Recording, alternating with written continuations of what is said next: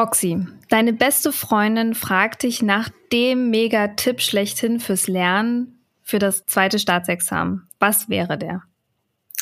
Ja, ich glaube, der optimale Tipp wäre Ruhe bewahren, den eigenen Plan durchziehen, nicht von anderen verunsichern lassen und dann wird es am Ende sowieso gut. Hast du das auch selber so durchgezogen oder hättest du es gerne so gemacht? Ja, also ich würde schon sagen, dass ich es relativ gut beherzigt habe. Ausnahmsweise mal, muss man selber mal auf die Schulter klopfen. Aber an der einen oder anderen Stelle habe ich die Nerven verloren, wo es sich vielleicht nicht unbedingt gelohnt hätte, die Nerven zu verlieren. das wäre auch so ein Tipp von mir. Ähm, wenn man das Gefühl hat, man verliert die Nerven, vielleicht mal etwas Abstand vom Lernplan nehmen und dann ähm, wird das auch wieder was. Ja, das Gefühl hatte ich auch. Ich hatte ein bisschen schlechtes Gewissen, weil mein Freund, der brauchte dringend Urlaub, also wirklich dringend, der war so durch, der hat seit der Corona-Phase gar nichts mehr gemacht und ähm, für ihn ist es aber jetzt alle jetzt ganz festhalten, ja, für ihn ist es kein Urlaub, wenn ich nicht mitkomme. und dann habe ich das Opfer auf mich gebracht und bin mitten im Lernplan nach Südfrankreich gefahren. Gar kein Problem. Und während er schön in der Sonne saß, saß ich immer drin bei Klimaanlage und habe gelernt. Aber auch selbst das geht und es hat tat auch tatsächlich gut im, ähm, im Nachhinein, muss ich sagen. Und das, den Tipp kann ich auch irgendwie anderen Leuten geben. Und damit sind wir mittendrin in dieser Folge zum Lernen aus zweite Staatsexamen. Hallo dazu. Sorgt für Entspannung im Kopf beim Lernen, macht euch nicht verrückt. Das und vieles mehr bespreche ich heute mit Roxy. Sie ist eine alte Bekannte hier im Podcast. Mehr dazu gleich. Wir haben beide gerade das zweite Staatsexamen hinter uns gebracht, geben euch in dieser Folge praktische Tipps, die ich vorher gerne gehabt hätte. Es geht ums Timing, wie lange der Lernplan sein sollte und warum richtige Arbeitszeiten gut sind. Wir reden über Mental Breakdowns, die erwischen während des Lernplans jeden. Die sind vollkommen normal. Aber wir zeigen euch auch, wie ihr gut mit dem ganzen Druck beim Lernen und der Prüfungsphase besser umgehen könnt. Außerdem könnt ihr die praktische Erfahrung aus den Formulaturen und Kursen nutzen, um einfacher und effektiver zu lernen. Wie? Hört ihr alles jetzt und glaubt mir, ihr werdet beim Hören dieser Folge ganz oft denken, okay, ich schaff das. Und das ist das Wichtigste an dieser Folge. Ruhepuls. Alles für ein entspannteres Medizinstudium. Der Podcast von Via Medici von Thieme würdest du empfehlen? Ich meine, ich habe das von dir gehört, Südfrankreich, ich kenne das von Leuten, die auf Sylt waren. Äh, ich selber war in Österreich. Würdest du vielleicht empfehlen, auch einen Ortswechsel fürs Lernen? Also wirklich auch mal sich ein, zwei Wochen, äh, genannt bei uns Examensurlaub, zu machen, um zum Beispiel bei einem schwierigen Thema wieder reinzukommen? Tatsächlich habe ich das auch überlegt gehabt, das zu machen. Und es gibt sogar in Österreich so ein Lernkloster. Ich weiß gar nicht, wer mir das empfohlen hat. Aber irgendwie, das klingt jetzt auch vollkommen absurd, aber das ist für Studierende wirklich bezahlbar. Und man kann dann da quasi ins Kloster gehen in unglaublich schöner Kulisse hat denn um sich herum nur Leute, die am Lernen sind und ähm, ja, wird aber umsorgt. Es wird gekocht und äh, es wird geputzt und also es wird quasi äh, um alles wird sich gekümmert und man kann sich so ein bisschen zurückziehen. Das fand ich irgendwie mega schön, aber bei mir hat sich's am Ende nicht ergeben, weil Corona war und ich nicht wusste, wie das wirklich so läuft. Aber im Nachhinein finde ich die Idee gar nicht verkehrt und tatsächlich fürs erste Staatsexamen hätte ich das auch gerne gemacht. Fürs zweite ist das auch eine super Idee. Ja, das stimmt. Fürs, fürs Physikum hätte ich mir das auch mal überlegen sollen, weil es hat mir echt geholfen. Ich glaube, sonst hätte ich wirklich die Nerven schon bei Tag 30 oder so verloren und nicht erst deutlich später. Von daher, kann ich auch empfehlen. Einmal Ortswechsel oder zweimal hilft sehr. Roxy, du warst ja schon mal bei uns Gast. Wer hier aufmerksam zuhört und uns seit vielleicht Folge 1 kennt, weiß, dass du unsere allererste Gästin oder Gast warst, wie auch immer man das sagt. Und in der Folge ging es ja um Erwartungen an den klinischen Studienabschnitt. Wen das interessiert, Schaut gerne mal rein, lasst ein Like da und aktiviert die Glocke, dann verpasst ihr auch keine Folge mehr. Und jetzt sind wir aber quasi am Ende des klinischen Abschnitts, stehen jetzt mitten im PJ und können euch wirklich einfach mal erzählen, wie haben wir fürs zweite Staatsexamen gelernt und was hat uns geholfen und was halt überhaupt nicht. Das sind so Tipps. Ich weiß nicht, wie es dir geht, aber ich habe auch immer alle in meinem Umfeld gefragt, die schon damit durch waren, womit habt ihr gelernt, was habt ihr gemacht und so. Und ich glaube, wir fangen einfach mal von vorne an. Wann hast du mit dem Lernen angefangen? Ja, also angefangen habe ich, vielleicht sollte ich kurz sagen, wir haben Anfang April das Staatsexamen geschrieben und gestartet habe ich im Dezember. Ich glaube ungefähr Mitte Dezember muss das gewesen sein. Ähm, in Göttingen schreibt man noch eine Anästhesieklausur und dann, das war an einem Freitag und dann habe ich mir das Wochenende freigenommen. Das würde ich auch sehr empfehlen, ähm, nicht direkt am nächsten Tag nach einer Klausur zu starten. Und dann am Montag habe ich gestartet, völlig motiviert und das heißt, insgesamt hatte ich am Ende, ich glaube, 113 oder 114 Tage. Und ich würde auch tatsächlich die Zahl mindestens empfehlen. 100 Tage sind für mich persönlich zu wenig. Ich weiß nicht, wie du das siehst. Wie viel Zeit hast du dir genommen? Ich habe mir, glaube ich, sogar 140 Tage genommen. Ja. Aber ich hatte auch noch äh, drei oder vier Klausuren, die ich schreiben musste. Und die waren auch nicht ohne. Also es war einmal Immunologie komplett und Humangenetik. Und ähm, oh Gott, ich weiß gar nicht, das noch ein Nischenfach, glaube ich, irgendwie sowas. Auf jeden Fall wusste ich halt schon von vornherein, dass ähm, da einige Tage runterfallen werden, die ich nicht für einen Lernplan benutzen kann. Man muss ja auch erstmal wieder reinkommen. Deswegen habe ich großzügig geplant und irgendwie Anfang, Mitte November angefangen mit dem Lernen. Und wenn man parallel wirklich zum Semester startet, würde ich das auch empfehlen. Selbst wenn ihr die Tage am Ende nicht wirklich braucht, ihr werdet sie alle brauchen, by the way, aber egal. Mhm. Aber selbst wenn man das Gefühl hat, so, ach komm, das geht schon irgendwie, nutzt die Tage. Aber was ich auch immer sage, ist, nehmt nicht zu viele Tage. Also ja. wer jetzt denkt irgendwie, komm, ich fange jetzt ganz großzügig an. Es gibt ja auch viele Leute, die fangen irgendwie, machen Semester frei oder so und starten dann mit dem M2 nicht zu viel Zeit, weil es ist einfach vieles auf Kurzzeitgedächtnis getrimmt und das schafft ihr sonst nicht. Also ich fand 140 gut, vielleicht wären fünf Tage mehr noch gut gewesen, aber gut, ich war auch im Urlaub, das kann ich jetzt ähm, schwer abgrenzen, was besser gewesen wäre. Aber ja, 140 fand ich eigentlich ganz gut, wenn man mitten im Semester startet.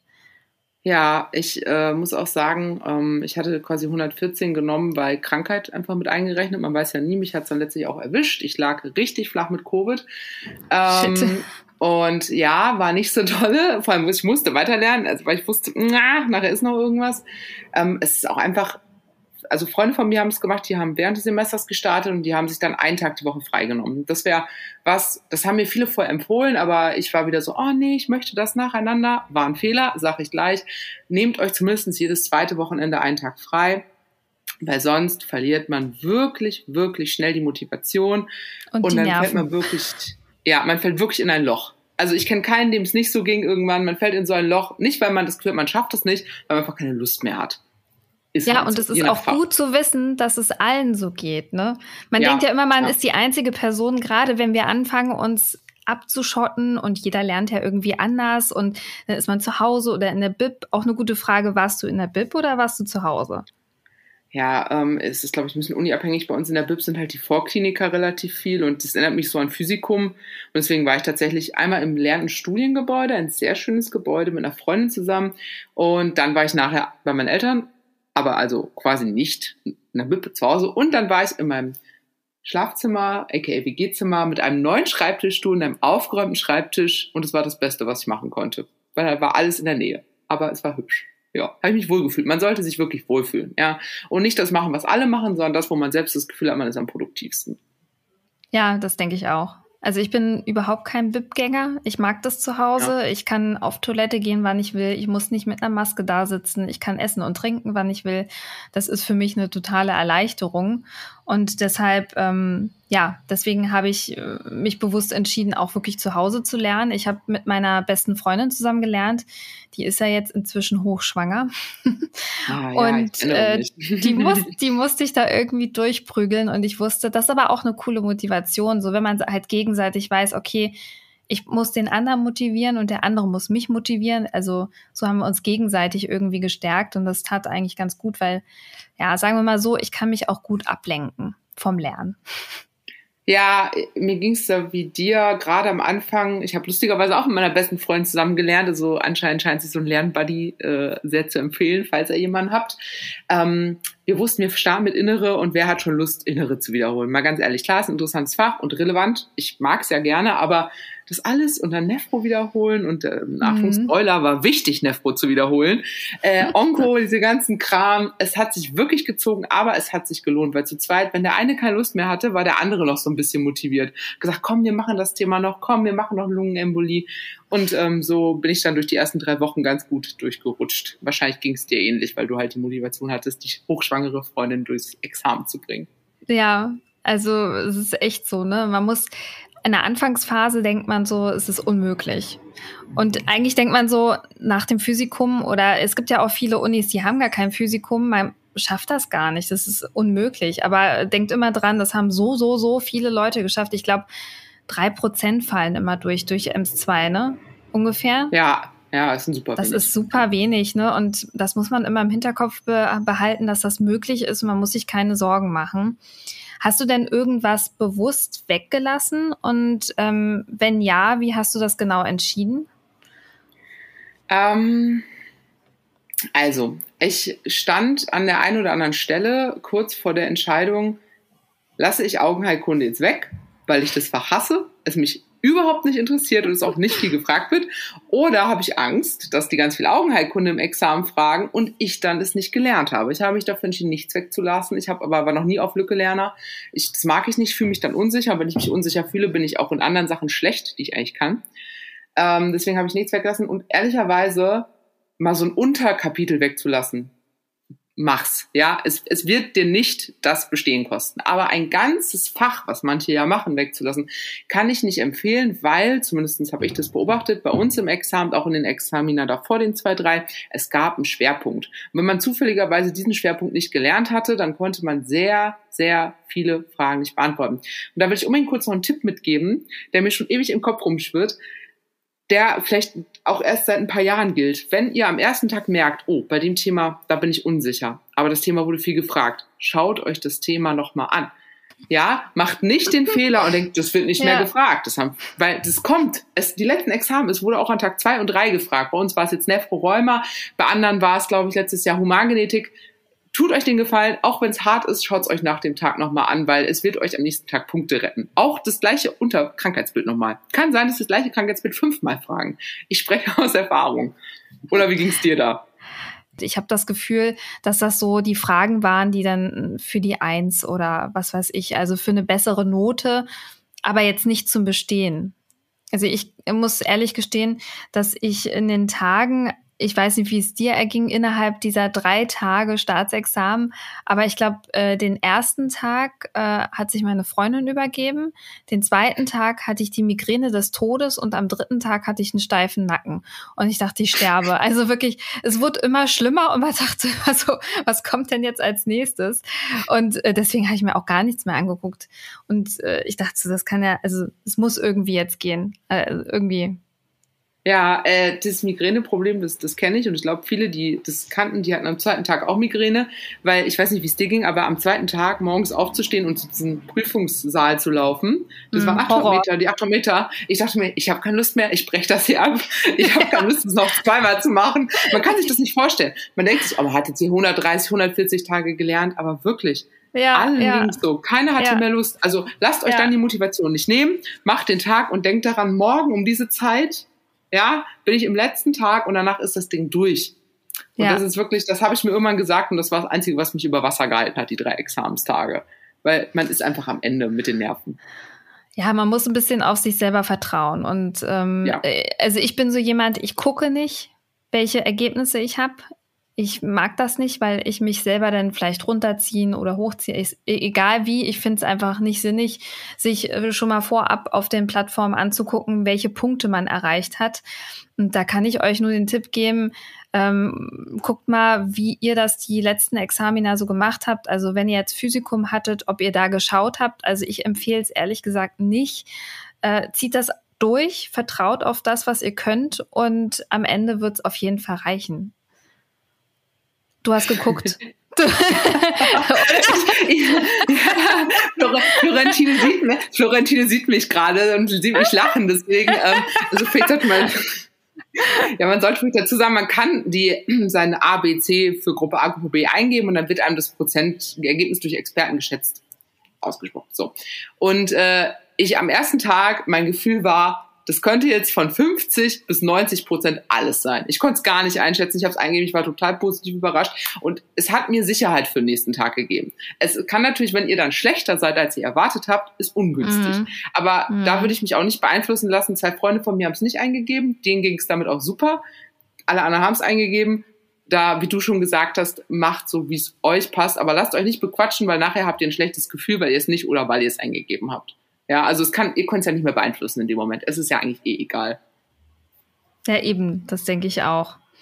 Wie hast du eigentlich so deine Freizeit während der Lernzeit verbracht? Hast du freie Tage auch ähm, ohne Lernen fest eingeplant? Und ähm, also konntest du an diesen freien Tagen auch überhaupt so richtig abschalten? Ähm, fest eingeplant war eigentlich nur mein Geburtstag im März. Und dann hatte ich fest eingeplant, einen Tag Skifahren. Jetzt will ich gerade. Ich glaube, insgesamt habe ich vielleicht vier oder fünf Tage frei gemacht und unfreiwillig nochmal zwei, drei, weil es mir wirklich so schlecht ging, dass gar nichts ging. Warte kurz. Entschuldigung. ähm, ja, das Ding ist, ich konnte tatsächlich abschalten. Also man wird das nicht erwarten, aber weil es so ein langer Zeitraum war und das Examen ja noch so weit weg war, konnte ich immer gut abschalten. Wie das zwei Wochen vorm Examen habe ich halt jeden Tag straight durchgelernt. Da hätte ich mir auch keinen freien Tag mehr erlaubt. Ähm, einfach auch Sachen wiederholt relativ viel. Da hätte ich, glaube ich, nicht abschalten können. Aber dass ich im Februar abschalte, wenn ich noch im April ein Examen habe, das konnte ich gut und das würde ich auch empfehlen, weil wenn man nicht abschaltet, dann kann man den freien Tag auch sein lassen. Man muss schon irgendwie mit der Psyche sich auf was anderes konzentrieren, mit Freunden was machen, in Urlaub fahren, auch wenn es nur drei Tage sind, ein Wellness-Wochenende, was auch immer. Das hat mir da extrem geholfen. Ich weiß nicht, wie es da dir ging, aber ohne Freitage kommt man da, glaube ich, nicht durch. Nee, also ich habe meinen mein Plan, mein Lernplan hatte ich schon bewusst auch so organisiert, dass ich mindestens einen Tag pro Woche frei habe weil ich kann das nicht. Also ich brauche wirklich auch so ein bisschen Abstand von dem Ganzen, um dann wieder Lust drauf zu bekommen. Also wie man Lust auch definiert, aber sonst habe ich überhaupt keinen Bock, mich da hinzusetzen an den Schreibtisch und das zum, zum x-ten Mal zu wiederholen. Das macht mich wahnsinnig. Und da sieht man mal, da ist wirklich jeder unterschiedlich. Und ich brauche einfach den Abstand. Und ich brauche auch eine feste Zeit, das kann ich empfehlen, wirklich zu sagen, bis dahin lerne ich und dann ist Sense. Man kann immer mehr machen. Es wird nie das Gefühl sein, oh, jetzt habe ich aber viel geschafft, oh, jetzt fühle ich mich richtig sicher in diesem oder jenem Fach. Das kommt einfach nicht, habe ich das Gefühl. Zumindest war es bei mir so. Und äh, mir tat es total gut zu sagen, so, nee, so, jetzt ist Essenszeit und dann gibt's Abendbrot und dann, was ist ich, noch irgendeine Folge irgendwas. Und dann war's das für heute. Und dann, wenn ich mir abends nochmal im Bett Karteikarten angeguckt habe, dann ist das auch in Ordnung. Aber ich brauche einfach irgendwo einen Cut. Sonst habe ich keine Lust mehr am nächsten Tag. Ja, das, das mit dem Cut ist, ist wichtig. Also ähm, ich weiß noch, Uro, also Urologie waren irgendwie zwei Tage und die Tage waren unfassbar voll. Man konnte es eigentlich gar nicht an einem Tag schaffen. Also ich habe morgens sehr, sehr früh um sieben meistens schon angefangen und habe eigentlich dann auch eine Stunde bis zwei Stunden Mittagspause gemacht und irgendwann so auch gerne mal um 18 Uhr schon Schluss gemacht. Aber damit ging es mir auch gut. Also das waren halt Tage, da hätte ich theoretisch bis 23, 24 Uhr was machen müssen mit irgendwie ein, zwei Stunden Mittagspause habe ich gesagt, nee, sorry, sehe ich jetzt auch nicht ein. Dann musste ich das Thema halt an einem Tag machen, wo weniger war. Bin ich auch nicht von gestorben. Aber ähm, man muss wirklich sagen, meine Eltern waren, kamen auch immer mal rüber und haben gesagt, möchtest du nicht mal zum Essen kommen? Ich gesagt, ihr habt recht, komm, Laptop zu. Weil sonst, wie du es gerade gesagt hast, die Motivation ist das Schwerste, sich aufrechtzuerhalten. Und die Motivation, es ist wirklich, es ist nicht das, dass man das Lernen nicht schafft, sondern es ist die Motivation, sich überhaupt noch ja. mal hinzusetzen ab einem gewissen Punkt. Das ist das ja. Problem von diesem Examen. Ja, total. Und ich glaube, man kann auch maximal am Tag acht Stunden effektiv lernen. Alles andere geht verloren. Das ist irrelevant. Also wir hatten ja auch schon einen Podcast mit Professor Erik Schulte, der oh, auch ja. den Prometheus mitgeschrieben hat. Das ist, glaube ich, ähm, es gibt so viele Fangirls da draußen. Unglaublich, wie viele Leute mir schreiben, wie toll die Folge ist und wie ja. toll dieser Mensch ist. Also der ist wirklich über seine Grenzen bekannt. Eigentlich Anatomieprofessor an der Uni Mainz ist jetzt, glaube ich, in Ruhestand gegangen und wir haben mit ihm Folge 8 sozusagen aufgenommen über das Thema Lernen und hat so schöne Sachen gesagt, dass man quasi auch fürs Lernen erstmal ein Grundgerüst braucht, wie, wie ein Fachwerkhaus. Und ähm, bevor man es überhaupt füllt, muss man erstmal äh, das Grundgerüst stehen haben. Und das, es sind einfach so gewisse Dinge. Und ich habe die Folge, glaube ich, äh, also wirklich, ich lache schon drüber. Ich habe die, glaube ich, drei oder vier Mal angehört, obwohl ich das überhaupt nicht toll finde, mich selber zu hören. Aber mir hat unser Gespräch so gut getan, dass ich mir das noch ein paar Mal anhöre hören musste. Also kann ich euch nur empfehlen an der Stelle. Ja, ich erinnere mich daran, dass ich dir, glaube ich, auch geschrieben habe, dass ich die Folge gehört ja. habe und die super fand. Weil das war, glaube ich, kurz vorm so einem Staatsexamen lernen und ich war so richtig deprimiert und stand in der Küche und dachte, boah, nee, ey. Und dann hat er, glaube ich, gesagt, sechs Stunden oder sowas, ist das absolute Maximum. Und ich dachte mhm. mir so, ja, ja, er hat recht, ich mache nicht mehr und tschüss. Ja, also die Folge, die kann ich auch wirklich von Herzen empfehlen. Und in Folge 13 hatten wir auch nochmal das Thema Lerntechniken mit ähm, Happy Hippocampus. Das ist auch sowas, da kann man auch mal überlegen, ob das einem hilft. Äh, wenn man jetzt sich Gedächtnispaläste baut, Happy Hippocampus arbeitet viel mit Gedächtnispalästen. Ähm, die arbeiten auch zusammen mit Via Medici, mit der Lernplattform.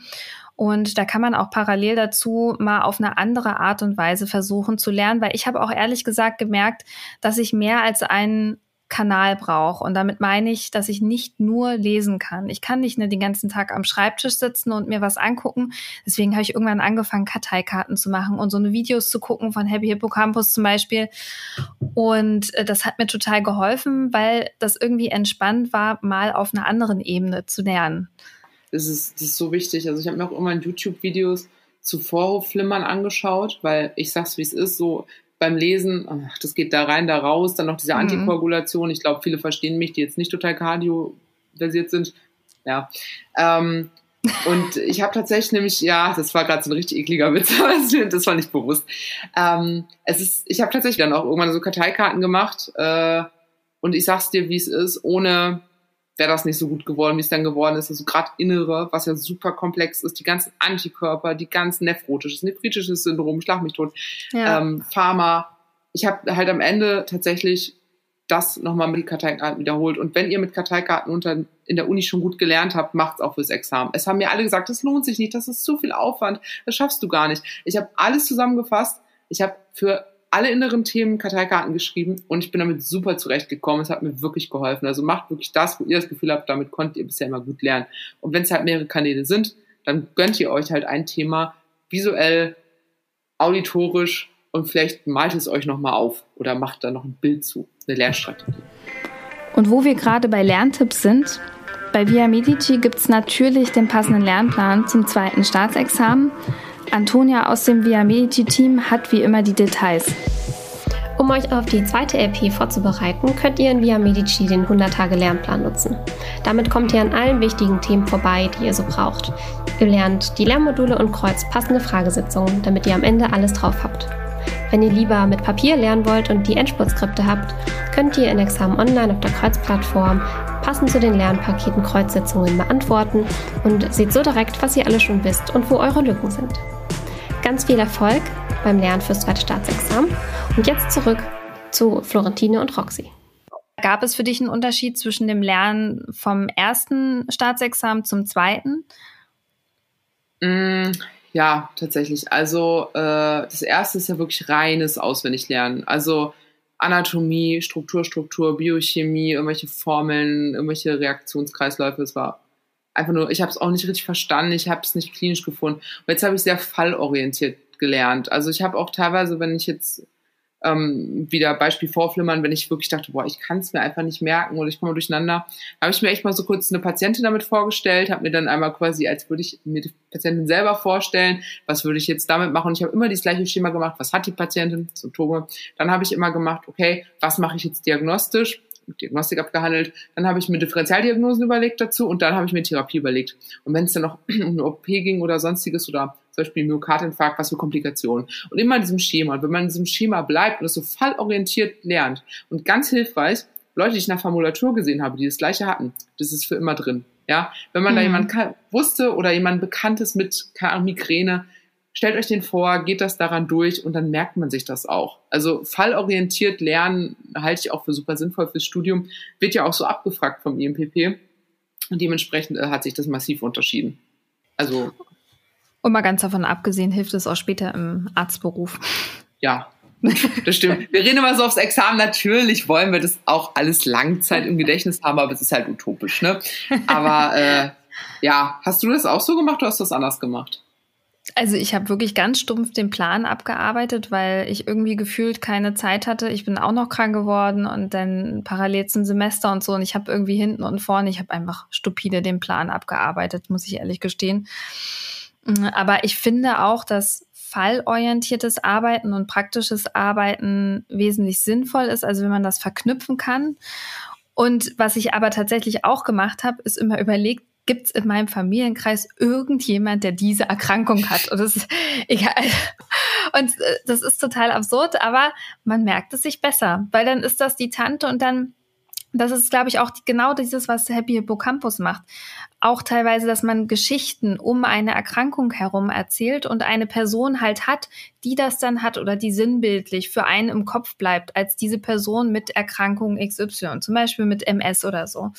Und dann ist es halt eine Frau und ja, also dann, dann arbeitet man damit und kann die sich auch wirklich vorstellen. Und das, das hat mir total geholfen ja, ja, dieses emotionale Verknüpfen, das ist wirklich, das ist, kann man natürlich nicht für alles machen, aber gerade für die Themen, die einem halt schwer fallen oder die einem schon in der Uni in den Klausuren schwer gefallen sind, lohnt sich das einfach.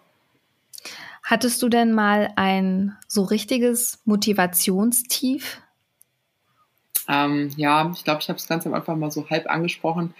Äh, das muss ungefähr die Mitte des 100-Tage-Lernplans sein und dann kommt Augenheilkunde. Ja, und ich bin der Meinung, Augenheilkunde ist so, entweder will man das machen oder man hasst das. Ich kenne keiner, der sagt, Augenheilkunde finde ich ganz interessant, mache ich aber nicht. Also wirklich nicht. Mhm. Ähm, Entschuldigung, falls ich jetzt irgendwen angreife hier an dieser Stelle. Das Fach ist ja nicht unwichtig, nur nicht interessant für mich. Und äh, das war wirklich so eine Zeit, ich habe es gelesen, ich habe es in der Uni gar nicht gelernt, es waren nur Altfragen in der Klausur, wirklich hat da gar keinen Bezug zu. Ich habe es noch nie gehört und saß ich da und die haben wirklich komplexe Krankheitsbilder vom IMPP bisher abgefragt. Und ich dachte mir so, nee, egal, ich skippe das jetzt alles, ich mache einfach frei, ich flieg weg, ich komme nicht mehr wieder. Also wirklich, das war, das klingt dramatischer, als es, äh, doch, es war schon dramatisch. Ja, also ich war wirklich, ich war schon psychisch, habe ich schon echt gelitten. Das war leider auch kurz nach meiner Covid-Erkrankung. Äh, mir ging es dann auch körperlich noch nicht wieder gut. Ich war sowieso dann mit meiner körperlichen Leistung unzufrieden. Und ähm, ich glaube, die allermeisten hatten zwischen Tag 50 und 60 und dann nochmal so an den finalen Tagen so den einen oder anderen Moment, wo man dachte so, boah, nee. Wann war dein Moment, wo du dachtest, na, vielleicht klappe ich den Laptop auch, klappe ich den auch nicht mehr auf? Mein Mental Breakdown. Ja, ich glaube, als ich so die, also der erste Tag tatsächlich, da dachte ich so, auch hart, ja. Leute, was ist los mit euch? Also ich glaube, man, man kreuzt ja parallel auch immer Fragen. Und ja. das waren so Fragen von dem Examen, wo der Fokus auf Hämato-Onko lag. Und das ist halt ein Fach. Ich weiß nicht, es gibt bestimmt Leute da draußen, die feiern das Fach total, wie, wie jetzt du zum Beispiel gesagt hast mit Augenheilkunde. Aber es ist halt überhaupt nicht meins. Und ich finde es kompliziert mit Mühe, Lotus, plastisch und dann hier, da und dies und jenes. Ich, ich check's nicht, ne? Und das waren halt die ersten Fragen. Und dann habe ich meine Prozente gesehen und dachte so, nö, das wird nichts. können, wir hier, können wir direkt am Tag eins abbrechen. und ähm, ja, dann dachte ich, ja gut, okay, reiß dich mal zusammen. Ne? Es sind ja jetzt noch irgendwie 139 Tage, das wird ja irgendwo machbar sein. Und dann ging es wirklich bis zum Ende und zum Ende hin wird man halt einfach ein bisschen nervös. Das äh, habe ich ja. mir aber auch zugestanden, weil ich, ich, war dann auch krank und das kurz vorm Examen. Also ich bin sogar noch mit Husten und so in, in die Prüfung gegangen, weil ich das nicht geschafft habe, in zwei Wochen gesund zu werden. Das ging einfach nicht, weil der Körper auch irgendwann streikt und ja. sagt dann so bis hierhin und nicht weiter. Aber da muss ich leider sagen, Augen zu und durch. Ein Indianer kennt keinen Schmerz und jetzt muss mir noch ein dritter blöder Spruch einfallen. Nee, aber das ist wirklich so, dann, da muss man einfach durchziehen. Und irgendwie schafft man das. Mir haben auch irgendwie Leute auf Instagram geschrieben gehabt, dass, dass sie äh, teilweise echt so zwei, drei Wochen einfach vom Lernplan skippen mussten, weil sie auch krank geworden sind und das nicht anders ging. Und die haben auch dran festgehalten und haben es einfach probiert. Das finde ich auch super, wenn Leute so sagen, ich probiere es halt trotzdem. Und die haben das alle geschafft. Es soll jetzt Ja. nicht heißen, dass es, dass, ähm, dass es blöd ist, wenn man durchfällt oder so, aber ich sag mal so, ähm, die Wahrscheinlichkeit ist wirklich gering, weil ihr lernt so, so, so viel im klinischen Abschnitt. Einerseits am Patienten, das ist viel, viel schöner als in der Vorklinik. Also ihr habt auch eine Assoziation zu Patienten, die ihr mal behandelt habt, äh, untersucht habt oder so. Das ist eine zusätzliche Lernebene, wie ich immer finde, und dadurch merkt man sich das tausendmal besser.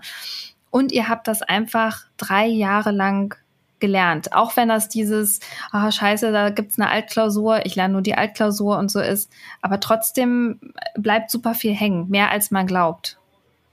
Ja, ich glaube, das, das, was du auch so ein bisschen gesagt hast, ähm, man besteht das auch, ohne dass man den ganzen Lernplan gemacht hatte. Also wenn man in der Uni nicht unbedingt nur Altfragen gelernt hat und sich zumindest ein bisschen mit den Themen auseinandergesetzt hat, dann das stimmt.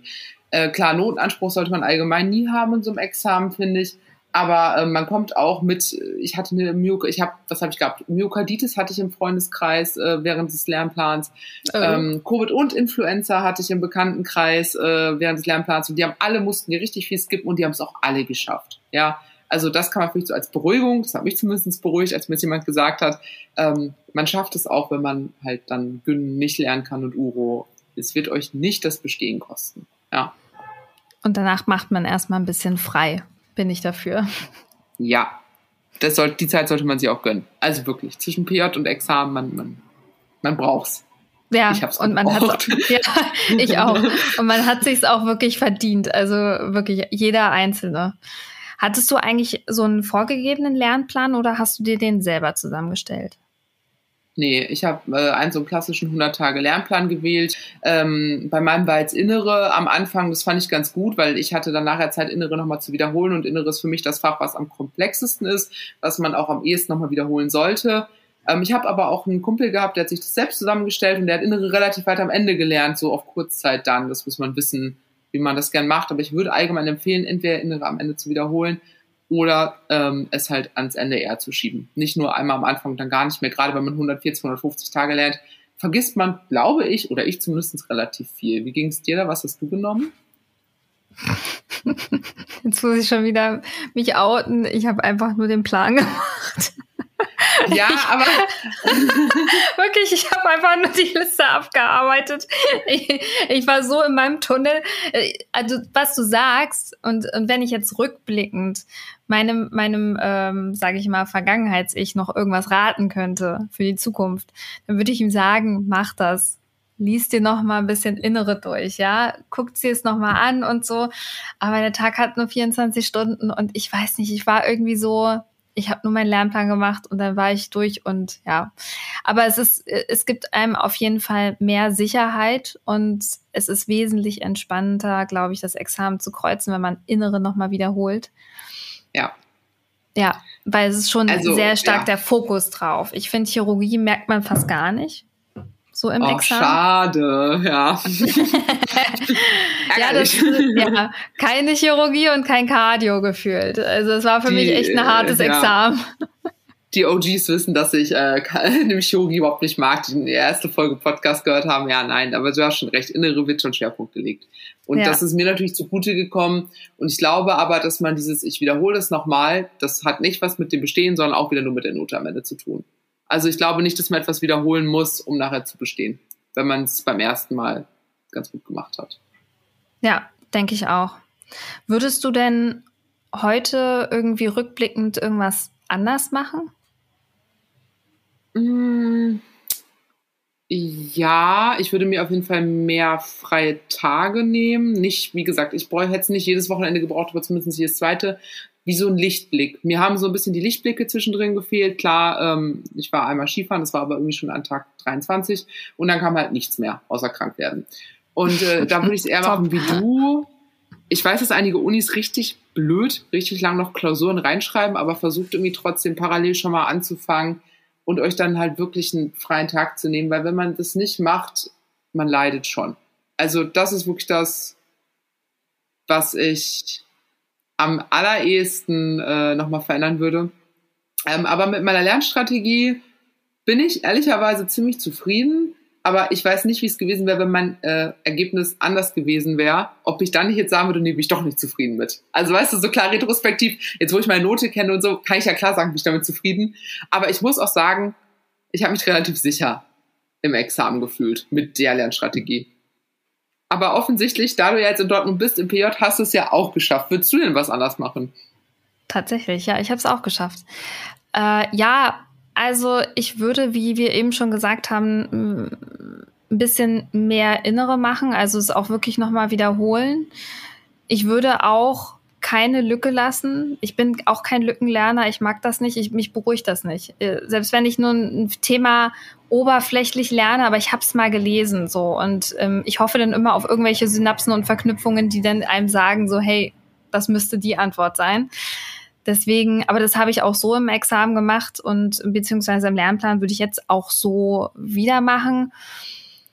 Und ansonsten, ja gut, vielleicht, ja, war es jetzt nicht die klügste Idee mitten im Semester, das, aber es geht ja nicht anders, ne? Also es ist super anstrengend und man kann es nicht anders schieben und skippen und ich war dankbar für jeden freien Tag. Das würde ich auf jeden Fall weiterhin so machen. Und ähm, was ich auch äh, vergessen habe, ist viel zu spät auditiv zu lernen. Das hat mir auch total ja. geholfen. Und das habe ich viel zu spät entdeckt und mich so geärgert im Nachhinein, weil ich habe dann am Ende hin super viele Hörpodcasts gehört zu irgendwelchen Themenbereichen. Das hat mir so viel geholfen und naja, aber am Ende war es dann halt irgendwie gefühlt zu spät, um das wirklich voll auszuschöpfen also wirklich versucht, auf allen Kanälen zu lernen, ähm, zu gucken, zu hören, zu lesen und so. Das hilft einem unglaublich weiter. Ja, ja, ich sehe es so wie du. Also ich glaube, wenn ich zusammenfassen müsste, würde ich sagen, ähm, Augen zu und durch, ruhig bleiben, aber auch einen Alltag und eine Stringenz in dem Ganzen zu finden, sich halt Zeiten zu setzen, aber die dann auch einzuhalten und wirklich immer so das große Ganze vor Augen zu haben immer mit dem Ziel, okay, so, ich habe es bald geschafft, ich habe es bald geschafft. Und wenn man dann sich die Motivation oben hält, dann ist das, glaube ich, machbar für jeden. Und sich mal was Schönes gönnen. Ja, die freien Tage. Vergesst sie nicht, die freien Tage. Die sind allgemein im Leben aber wichtig, nicht nur mit zwei Lernplan. das hat nicht nur was mit dem Examen zu tun. Nee, nur an der anderen Stelle geht es nicht mehr so einfach wie. Im, Im Examen habt ihr noch die Chance, euch selbst freizunehmen. Später müsst ihr darum betteln, einen freien Tag zu bekommen. genau, so wird es sein. Und Roxy, vielen Dank für deine Zeit. Wir haben es jetzt schon zum zweiten Podcast geschafft und ich fand es mega gut. Ich glaube, wir müssen noch eine dritte Folge machen zu unserem PJ, weil da gibt es schon wieder so viele Geschichten und wir sind gerade ja. mal erst im ersten PJ Tertialchirurgie. Äh, ja, wenn ihr die dritte Folge nicht verpassen wollt, dann auf Spotify unbedingt die Glocke aktivieren, dann bekommt ihr immer die neuesten Folgen angezeigt und like gerne, folgt uns und ja, ich würde mich total freuen, wenn wir das nochmal machen können. Sehr, sehr gerne. Ich freue mich auch schon drauf. Sehr schön. Dann bis bald. Das war Ruhepuls, euer Podcast für ein entspannteres Medizinstudium von Via Medici, dem Lern- und Kreuzportal für nachhaltiges Wissen in der Medizin von Thieme.